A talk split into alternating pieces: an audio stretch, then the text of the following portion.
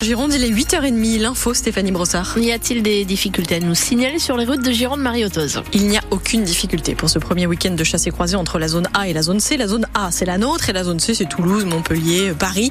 Bah, de toute façon, pour Bison Futé, c'est annoncé vert ce week-end. Il n'y aura pas de problème de aujourd'hui ou demain. Aucune difficulté sur la route. Si jamais il se passe un truc, vous n'hésitez pas à nous donner vos alertes trafic. Pour les transports en commun dans le centre de Bordeaux, c'est pareil. Tram et bus circulent normalement. Du côté de la météo, c'est un samedi plutôt ensoleillé qui s'annonce. Malgré quelques nuages, nous dit Météo France, et des brumes aussi ce matin euh, dans l'estuaire et dans les Landes girondines pour les températures maximales aujourd'hui.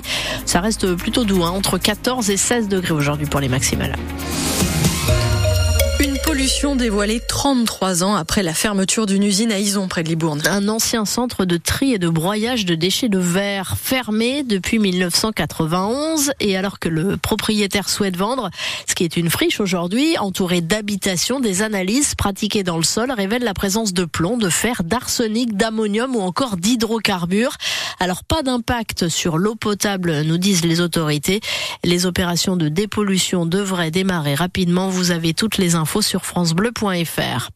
Une enquête ouverte après une agression à Bordeaux près de la gare Saint-Jean-Courbarbé. Mardi soir, une jeune femme a été frappée à coups de bouteille alors qu'elle rentrait chez elle par un homme qui a ensuite pris la fuite.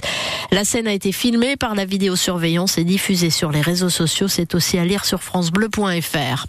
Près de deux ans, jour pour jour après le début de la guerre lancée par la Russie en Ukraine, la France s'est engagée hier à apporter un soutien civil et militaire à Volodymyr Zelensky venu de Kiev à Paris hier, une aide de 3 milliards d'euros supplémentaires pour cette année. Emmanuel Macron qui a réagi à l'annonce de la mort par Moscou du principal opposant à Vladimir Poutine, Alexei Navalny, 47 ans, après un malaise dans la prison de l'Antarctique où il était enfermé. Le chef de l'État hier a clairement pointé du doigt la responsabilité de la Russie. La mort de M. Navalny dit la faiblesse du Kremlin et la peur de tout opposant. Les faits sont têtus, mais il faut toujours les rappeler. Il y a un agressé, l'Ukraine, et un agresseur, la Russie.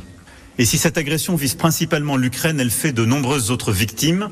L'ordre et le droit international, la stabilité du monde, la planète entière par les déséquilibres que cette agression a créés, en particulier sur le plan alimentaire. Emmanuel Macron hier à l'Elysée. 150 000 voyageurs contraints de rester à quai ce week-end pour le premier chassé-croisé des vacances de février. Avec la grève des contrôleurs de la SNCF, et elle se poursuit, on le rappelle, jusqu'à demain soir. En moyenne, 60% des TGV Bordeaux-Paris ne sont pas assurés dans les deux sens. Aujourd'hui, comptez également un intercité sur deux. Le même scénario qui se reproduit à l'Espar-Médoc où un arrêt de travail de dernière minute ne peut pas être remplacé pour cause de pénurie des soignants. Les urgences de la clinique de l'Espar-Médoc ne sont donc pas en mesure de recevoir tous les patients ce week-end. Accueil suspendu jusqu'à 20h aujourd'hui. Il faut donc composer le 15. Deux investisseurs restent en lice pour entrer au capital des Girondins de Bordeaux. Comme actionnaire majoritaire ou minoritaire, aux côtés de Gérard Lopez et face aux rumeurs qui circulent depuis hier, le club s'est permis d'écrire à la mairie de Bordeaux pour une sorte de mise au point. C'est à lire sur francebleu.fr et on rappelle que les Marinés Blancs joueront lundi soir à Amiens en Ligue 2. À l'Union Bordeaux-Bègle, c'est le match face à Pau à 17h en top 14 qui occupe les esprits. Match à guichet fermé, encore une fois, c'est la quatrième fois d'affilée. 29 000 spectateurs pour pousser le club dans son jardin de Chaban. Après euh, la défaite face au Stade français fin juillet, janvier et le succès étriqué face à Bayonne, les deux derniers résultats à la maison. L'UBB euh, privé de ses internationaux ce week-end et pas seulement Arnaud Carré. Sur les 41 pros de l'effectif, 15 sont indisponibles ce week-end. Le secteur le plus impacté, la ligne de trois quarts avec cinq joueurs retenus par le 15 de France depuis le début du tournoi Destination et interdit de top 14 ce week-end, plus le trio Lesgourg, Tapouaille du coin, blessé ou en phase de reprise.